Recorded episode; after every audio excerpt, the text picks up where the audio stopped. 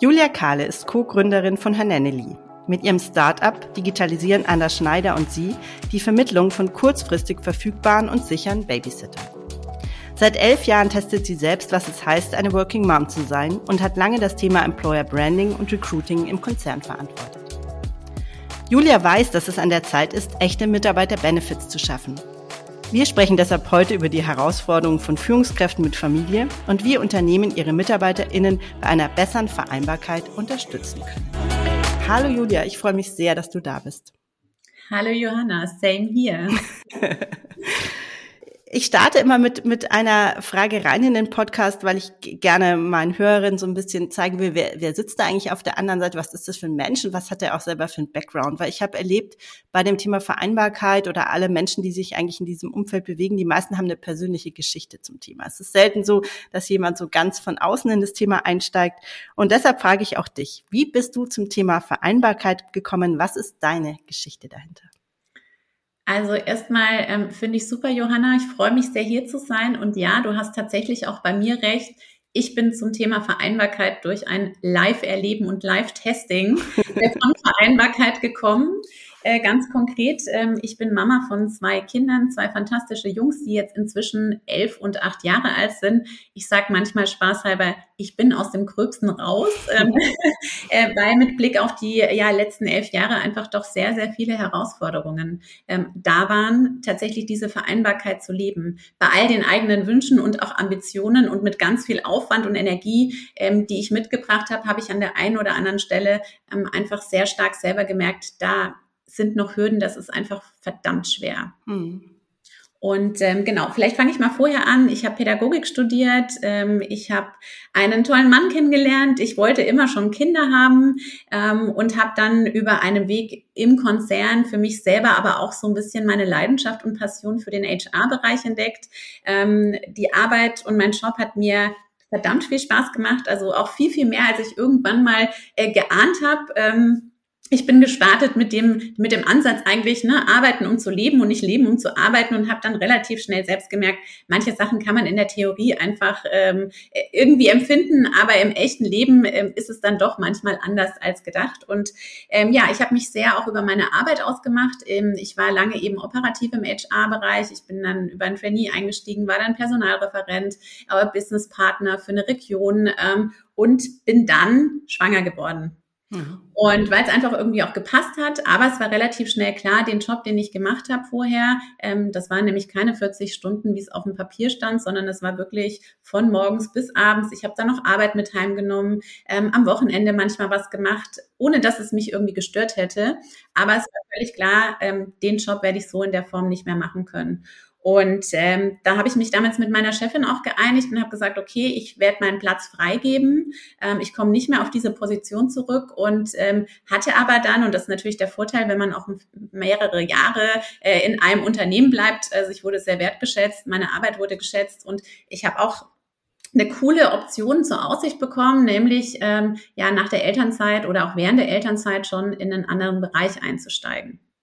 Das war das Personalmarketing, ähm, das ich dann am Ende groß mit aufgebaut habe. Ich habe dann ja auch ein Recruiting-Team installiert etc. Mhm, und ich bin auch, und das muss man dazu sagen, ähm, ich bin relativ schnell wiedergekommen nach sechs Monaten so hatte ich das gar nicht geplant ähm, und hatte parallel dazu aber auch das riesige Glück, äh, einen Krippenplatz zu bekommen für ein paar Stunden. Also äh, ja, dieses ursprüngliche, der ursprüngliche Gedanke, wenn ich mit ein paar Stunden nur wieder einsteige, viel davon auch remote mache, ähm, dann kann ich das machen, während mein Kind da ist. Das hat sich sehr, sehr schnell als auch ein theoretischer Gedanke äh, herauskristallisiert, den man so nicht umsetzen kann. Also vieles eben. Und deswegen, also am Ende, äh, unterm Strich muss ich sagen, hatte ich riesiges Glück mit allem. Das heißt, ich bin in einen neuen Bereich eingestiegen, der mir wahnsinnig viel Spaß gemacht hat. Ich bin zuerst mit 15 Stunden wiedergekommen, ähm, weil ich schon auch Respekt hatte davor, wie das funktionieren soll. Und ich hatte dann zusätzlich noch das Backup von einer wirklich tollen Betreuung. Mhm. Ähm, das war mein Setup, als ich wiedergekommen bin. Und ähm, ich habe aber ziemlich schnell auch ein paar Dinge für mich bemerkt, über die wir vielleicht nachher noch sprechen, nämlich diese Teilzeitgeschichte. Ähm, ist nicht immer das Gelbe vom Ei. Ähm, ich habe da viele Fehler gemacht und an mir wurden wahrscheinlich auch Fehler äh, ausprobiert oder getestet unternehmensseitig. Ähm, plus der Trugschluss, wenn man eine Betreuung hat, dann funktioniert es, weil die Betreuung halt einfach ständig ausgefallen ist, das Kind war dauernd krank ähm, und ich habe dann sehr viel nachts und abends gearbeitet und so weiter.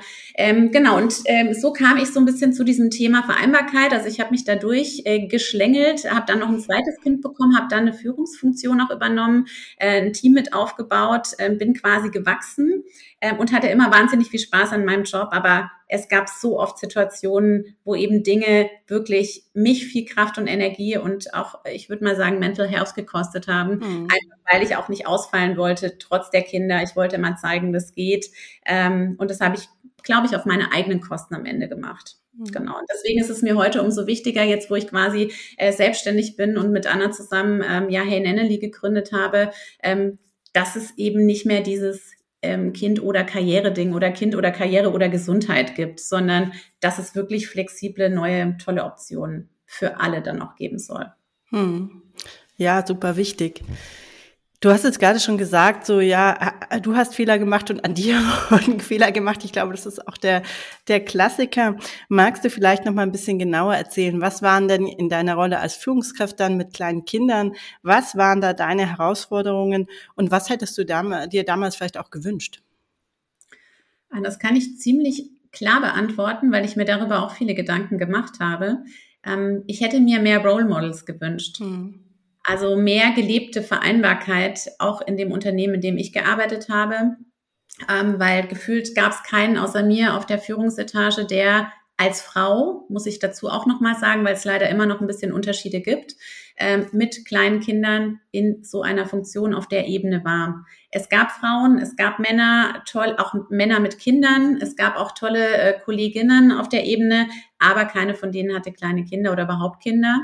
Ähm, und das ist tatsächlich eines der großen Punkte auch gewesen, die ich glaube ich, aus heutiger Sicht anders machen würde. Ich habe sehr wenig darüber gesprochen, was ich da mhm. eigentlich im Hintergrund mache und welche Challenges ich habe, sondern ich wollte einfach zeigen, das geht ähm, und wollte da keine Nachteile haben, wollte auch nie in diese, ich meine, als ich geführt habe, war ich dann Vollzeit drin, also ich bin relativ schnell dann auch von dieser Teilzeitgeschichte wieder zurück auf Vollzeit gegangen.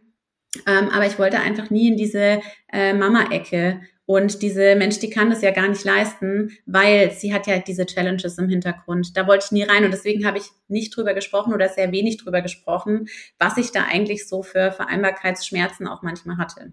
Hm.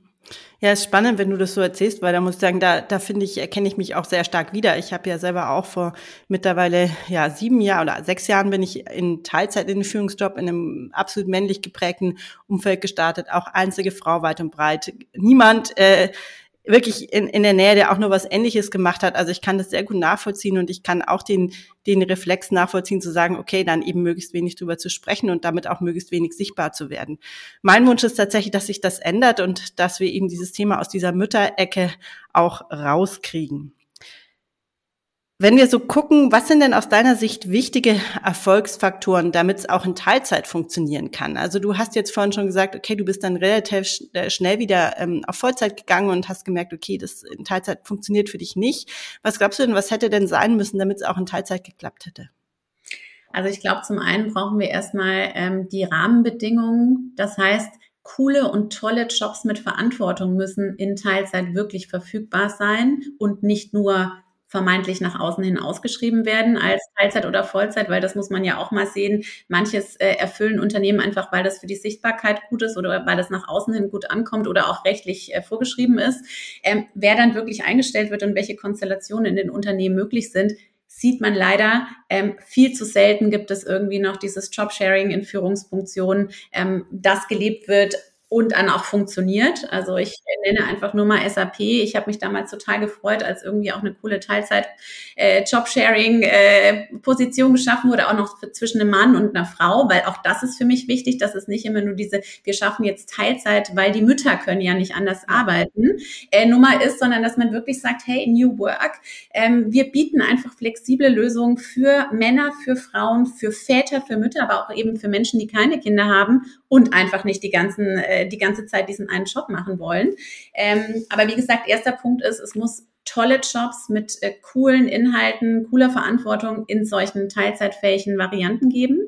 Ähm, und ähm, es muss ganz klar sein, dass es auch in der vorgegebenen Zeit so ausführbar ist, weil ich habe es vorhin gesagt, ich habe Fehler gemacht.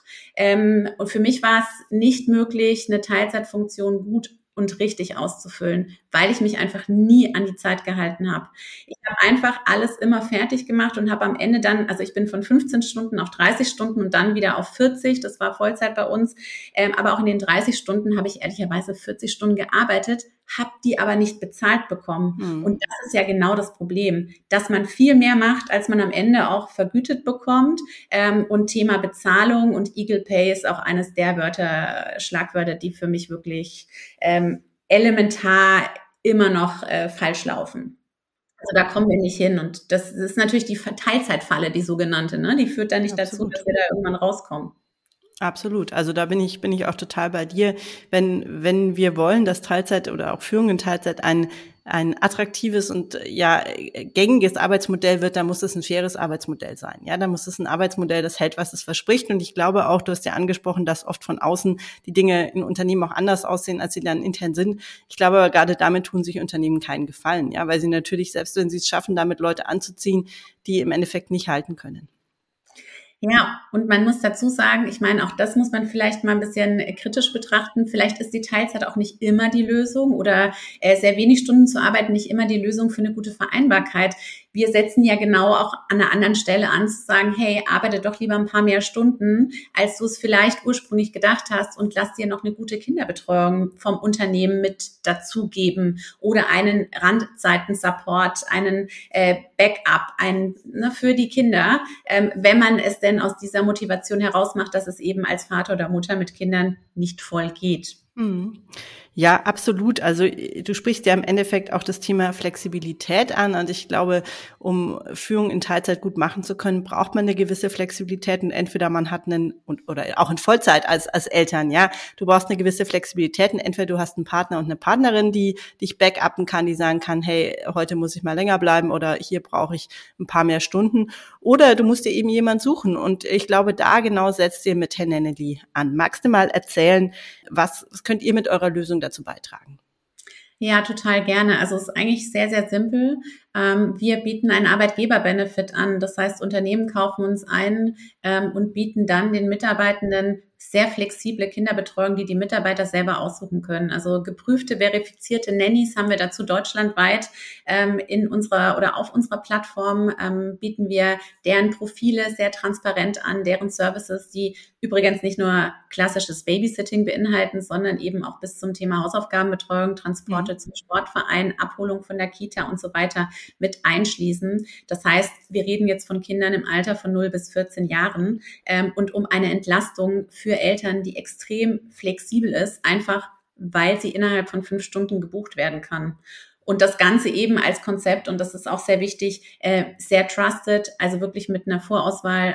Anna und ich kommen beide aus HR und aus Recruiting. Wir verifizieren die Nannies auf der Plattform, als ob es unsere Mitarbeitenden wären. Hm. Ähm, und wir haben dann auch dazu noch ähm, eben eine komplette Haftpflichtversicherung für alle Buchungen, alle Betreuungen ähm, und die Möglichkeit, auch sehr eng im Austausch zu sein über eine Chatfunktion und vor allem immer wieder auf die gleichen Nannies zuzugreifen.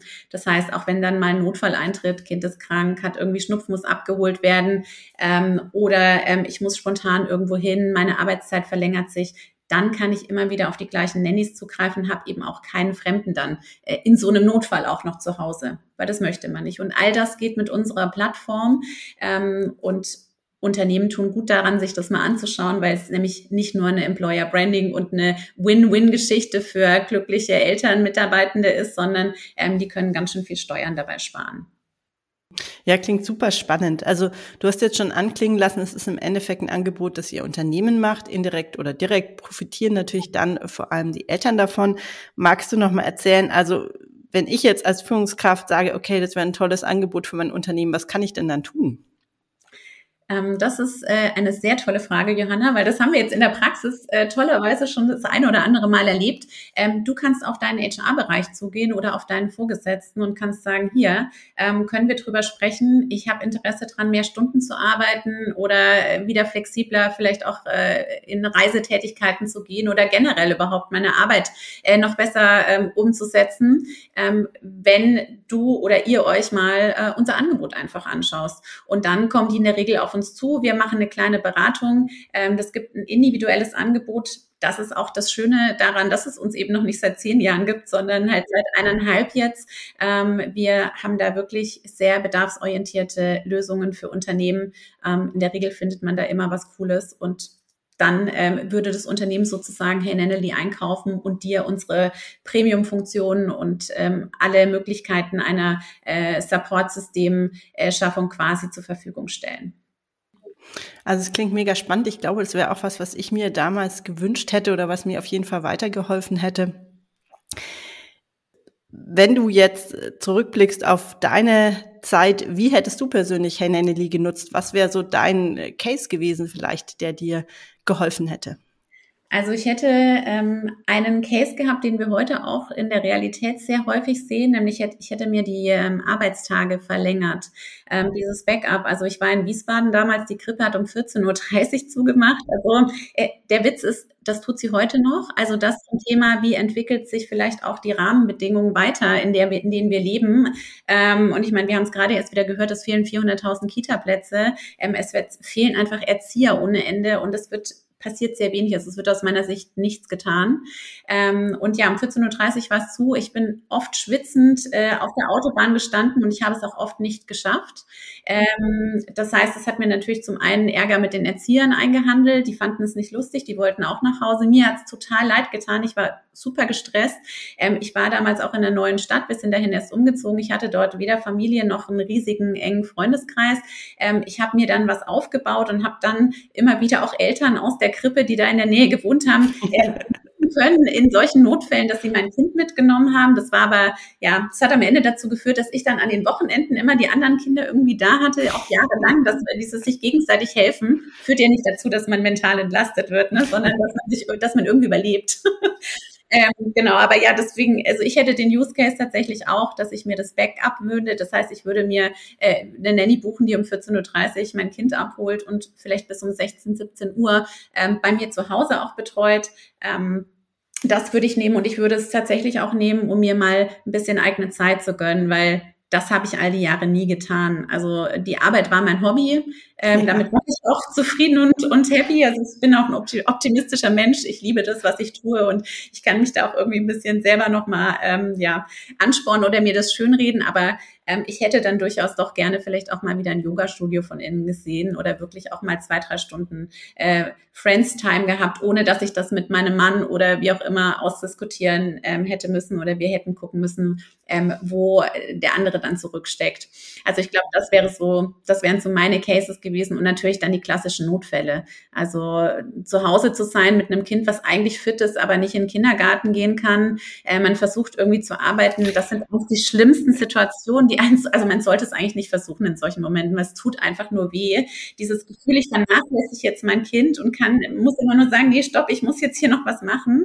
Da, also ich habe mich so schlecht gefühlt immer dabei und habe am Ende auch produktivitätsmäßig gar nichts geschafft. Ähm, ja, also ich würde auf jeden Fall nicht mehr äh, abends und nachts andauernd arbeiten. Das war die schlechteste Entscheidung in meinem Leben. Ja, das kann ich gut nachvollziehen. Also da, auch da finde ich mich wirklich wieder.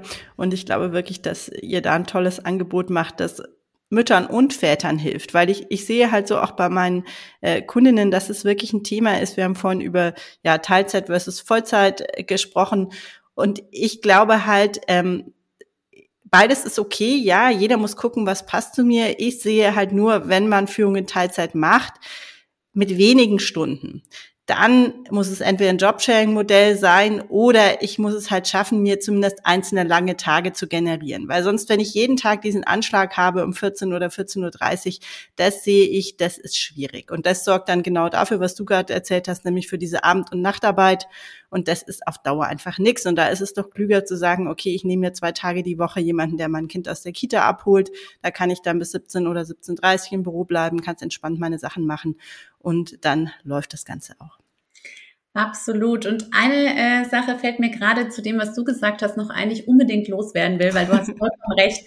Das ist, ist kein Angebot nur für Mütter, sondern im Gegenteil. Es gibt so viele tolle Väter. Ich Next Generation, die auch rausgehen und sagen, hier, wir wollen uns auch beteiligen, gleiche Rechte für alle, da bin ich voll dabei, wir brauchen uns gegenseitig. Ähm, auch im alleinerziehenden Modell, ne, die will, möchte ich nicht vergessen, Väter mhm. und Mütter, die das Ganze alleine stemmen müssen. Ähm, aber es gibt zum Beispiel hier ähm, das tolle Väternetzwerk Compatris von Volker Beisch, mit dem wir auch kooperieren. Ähm, ich finde es unfassbar wichtig und gut und fast noch wichtiger, ähm, dass da einfach auch von Männer- und Väterseite gezeigt wird, hey, das ist nicht, das ist nicht die Mütternummer, sondern wir wollen das alle als Gesellschaft. Das ist viel gesünder, ähm, wenn man das aufteilt und wenn man moderne, flexible Arbeitsformen schafft, New Work, die vielleicht nicht auch, also und das wäre noch mein persönliches Anliegen, die nicht immer diese Stundenzahl beinhalten, sondern lasst uns doch Ziele rausgeben. Arbeiten äh, kann man so oder so erledigen. Da müssen nicht immer die 40 Stunden dahinter deklariert sein oder die 37 oder die 35 oder die 30, sondern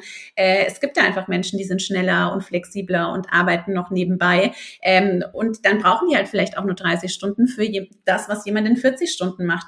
Also ich finde diese Stundennummer, die äh, hinter die Arbeits- oder hinter die Jobs auch gepinnt wird, die finde ich sowieso nicht äh, adäquat. Also bin ich kein Fan von. Das ist ein wunderbares Schlusswort, Julia. Das möchte ich gerne so stehen lassen. Ich danke dir sehr für dieses, ähm, ja, für mich inspirierende und spannende Gespräch und wünsche dir und euch mit Hey Nanny alles Gute. Vielen Dank.